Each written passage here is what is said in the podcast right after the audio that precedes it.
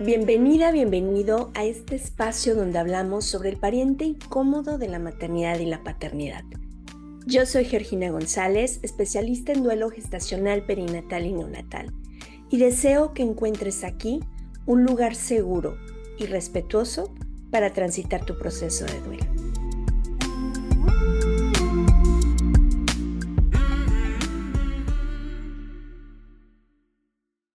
Hoy es el primer episodio de este año 2024 y estoy retomando actividades tanto en este programa como en la consulta privada, en los círculos de duelo, todas las actividades que traemos desde Duelo Respetado.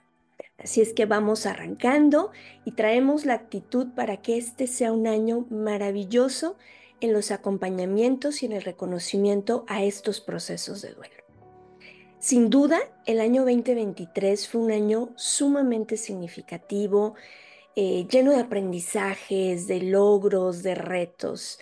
La verdad es que fue un año que me llenó de mucha satisfacción ver que lo que iniciamos en Jalisco como un proyecto de concientización en, en, la atención ¿no? a estos procesos de duelos en los hospitales, por ejemplo, pues que ahora se está duplicando, que está germinando que se está llevando esta semilla a otros hospitales, no solo de México, sino de América Latina.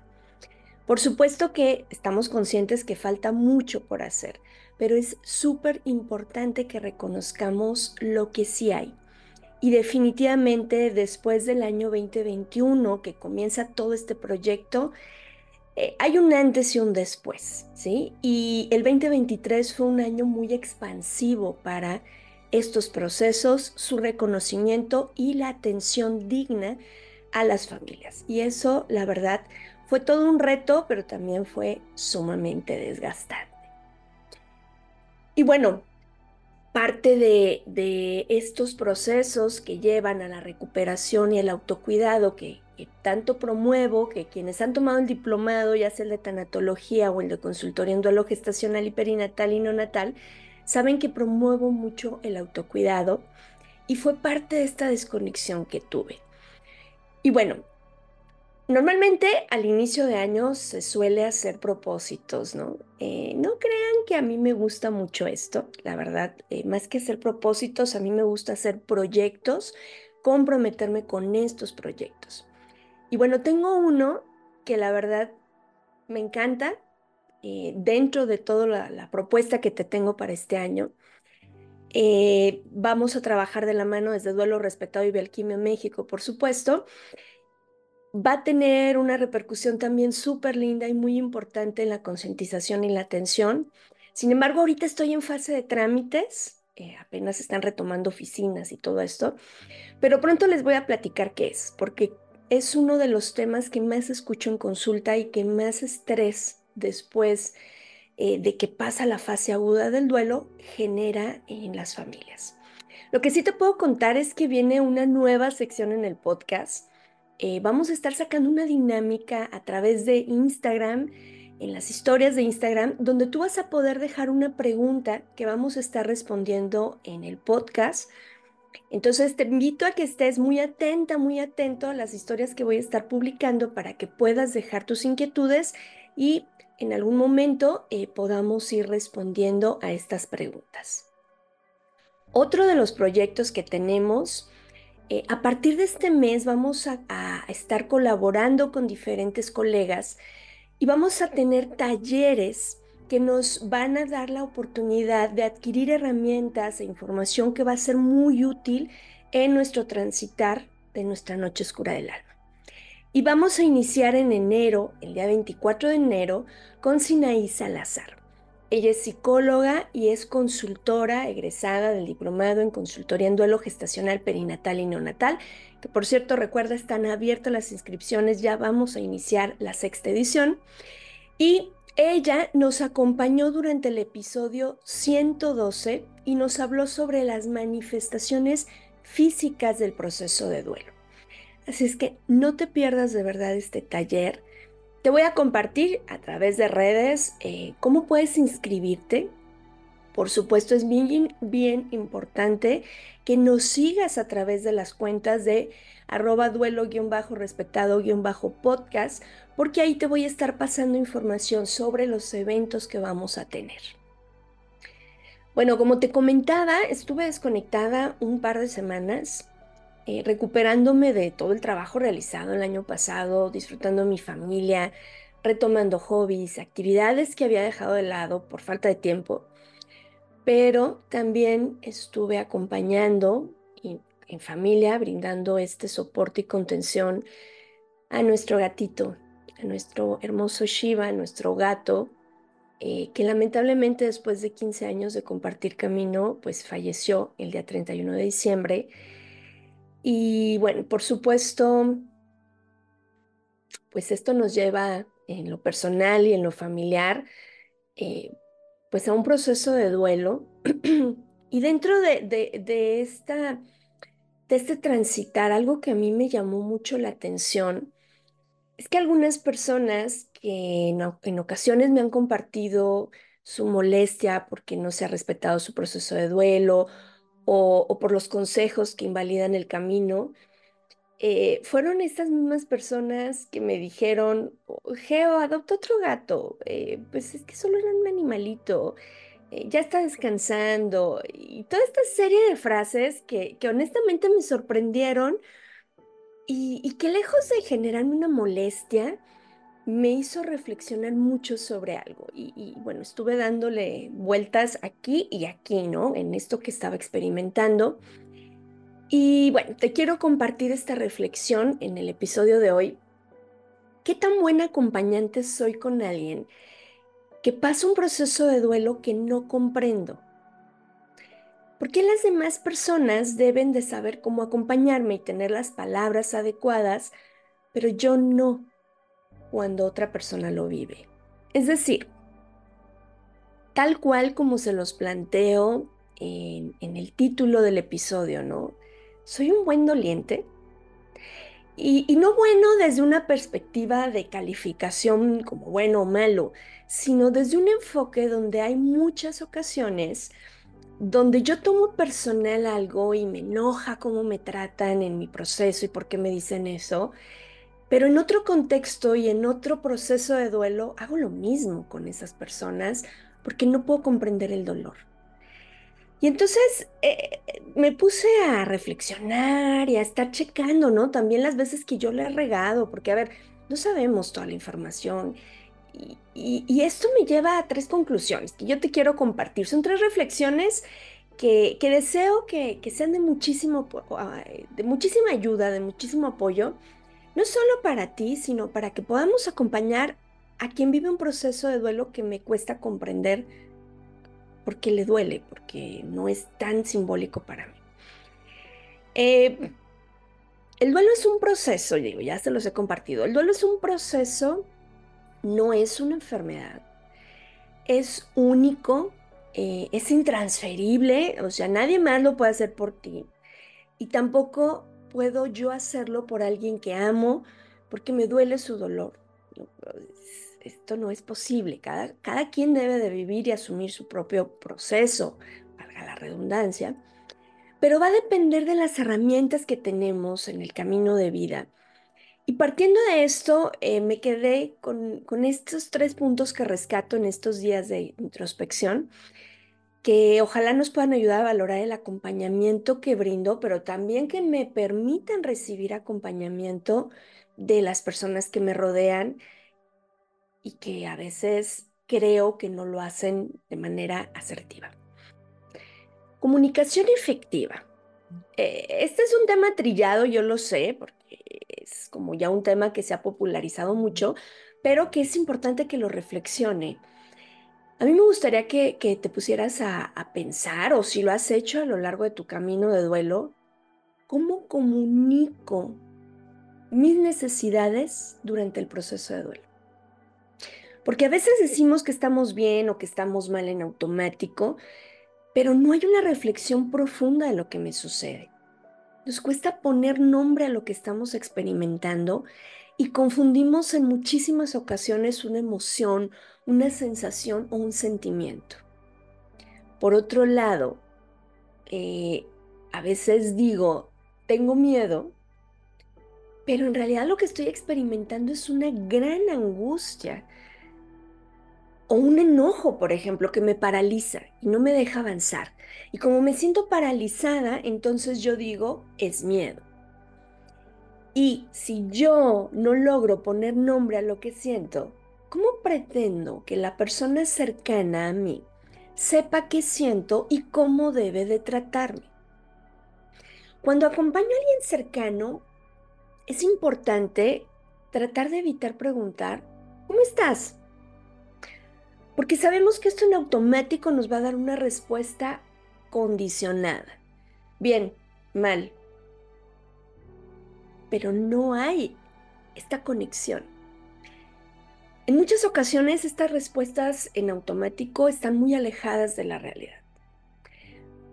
En este punto yo considero que es muy importante que hagamos preguntas concretas que den a la persona la posibilidad de elegir entre dos cosas.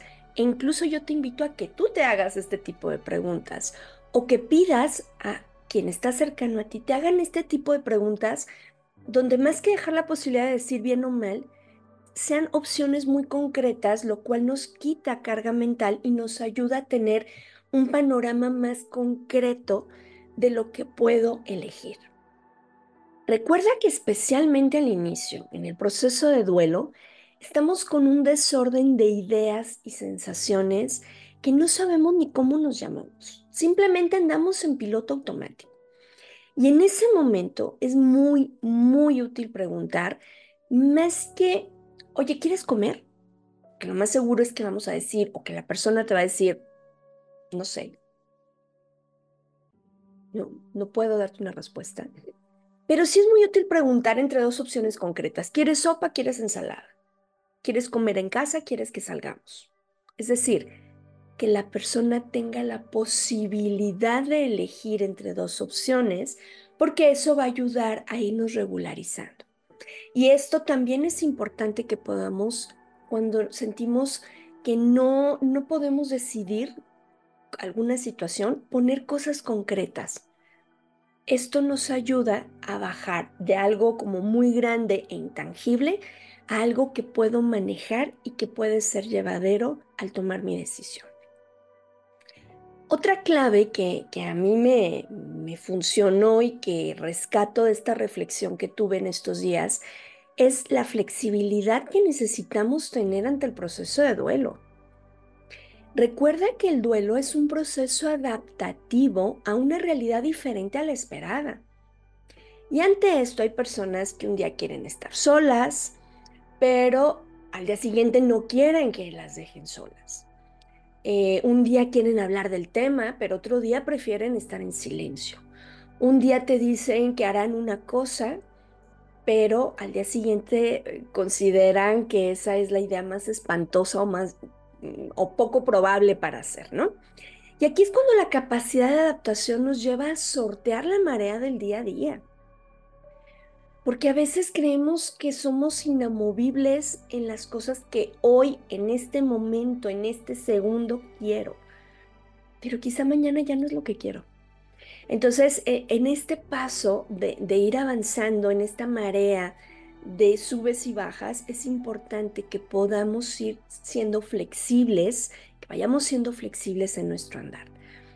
Pero insisto, si como doliente no comparto esto con quienes están cerca de mí, es muy complicado adivinar hoy cómo vas a estar, ¿no? ¿Cuál es tu ola emocional el día de hoy? Recuerdo una mamá que por ahí también se los he compartido ya, que decía, a mí me encantaría tener una camiseta que dijera, hoy pregúntame sobre mi hijo. Y también me encantaría tener una camiseta que dijera, hoy no toques el tema, hablemos del clima. Es importante que informemos también esto. Pero también cuando acompaño, el poder ser flexible ante estos cambios que puede tener la otra persona, me va a ayudar o le va a ayudar más bien a que sienta que puede encontrar en ti esa base segura que le va a ayudar a irse regularizando cuando el mundo es un completo desorden. Entonces es importante que seamos flexibles también en el andar de esta, de esta noche oscura del alma.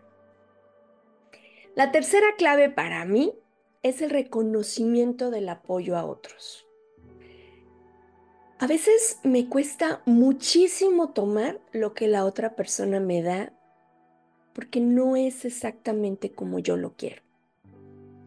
Pero no veo que es exactamente como la otra persona puede hacerlo. Nuestras acciones y reacciones van a afectar a quienes nos acompañan.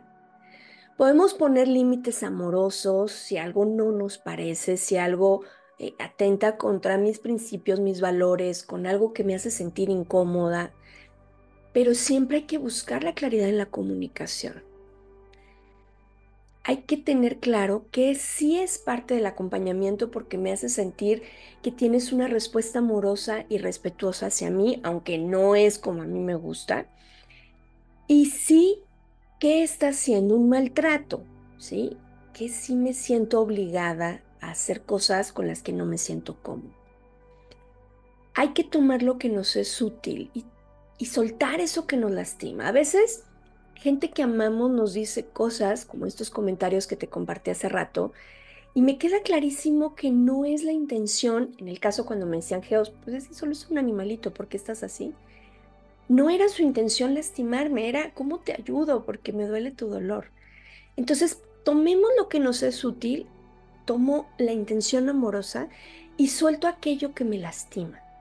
Porque como seres humanos a veces tenemos la costumbre de quedarnos solamente con lo que duele y luego lo estamos ahí machacando para que nos duela más.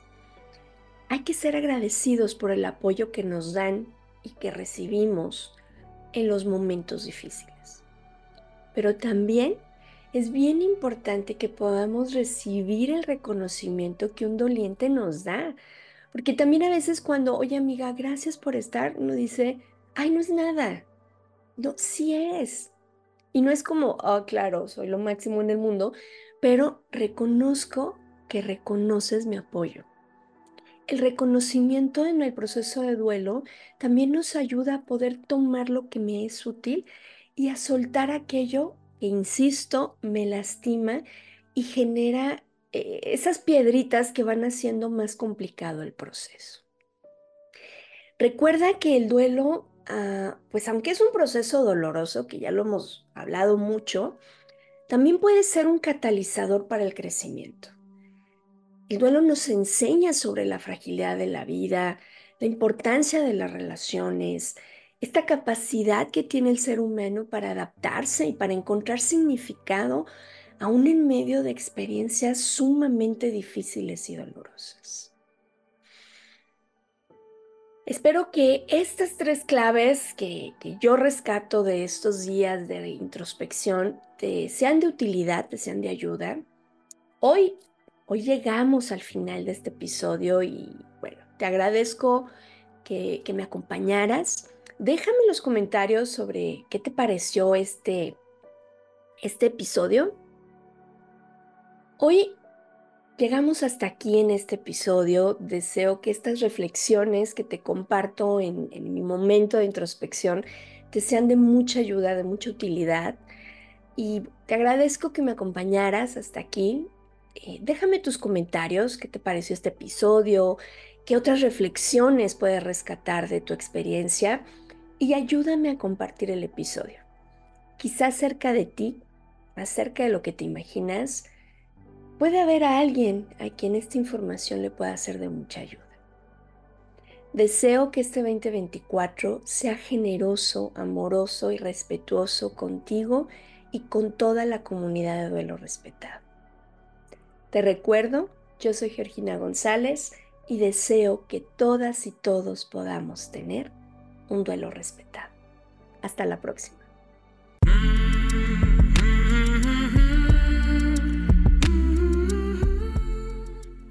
Este programa es producido por Georgina González y Carla Rodríguez y narrado por mí, Georgina González. Recuerda seguirnos en redes sociales como Duelo Respetado.